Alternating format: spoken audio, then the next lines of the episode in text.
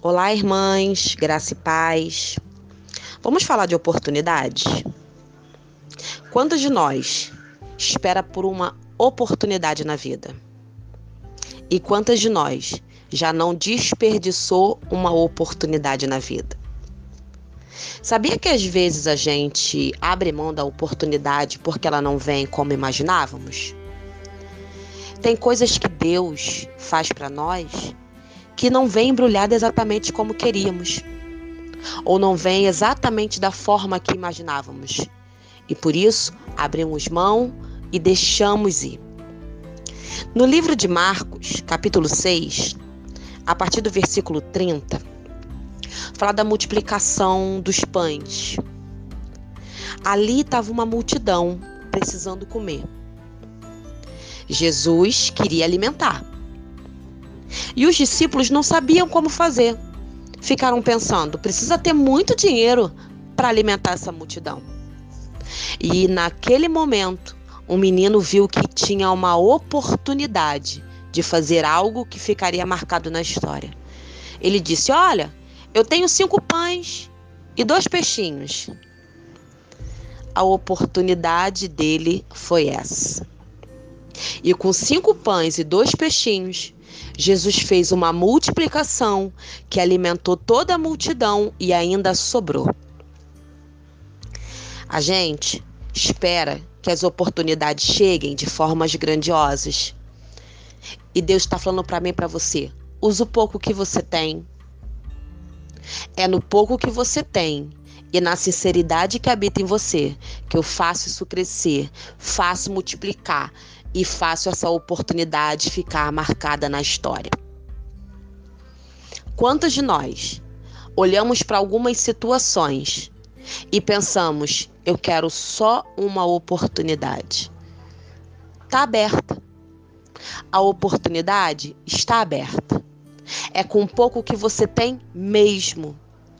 É com isso que você acha que é insignificante. É com isso que você acha que não tem valor para ninguém. Jesus está dizendo assim: ó, eu quero isso. É através disso que eu vou multiplicar, vou fazer crescer e a tua oportunidade será conhecida por muitos. Não menospreze o pouco que você tem. Não menospreze aquilo que para muitos é insignificante.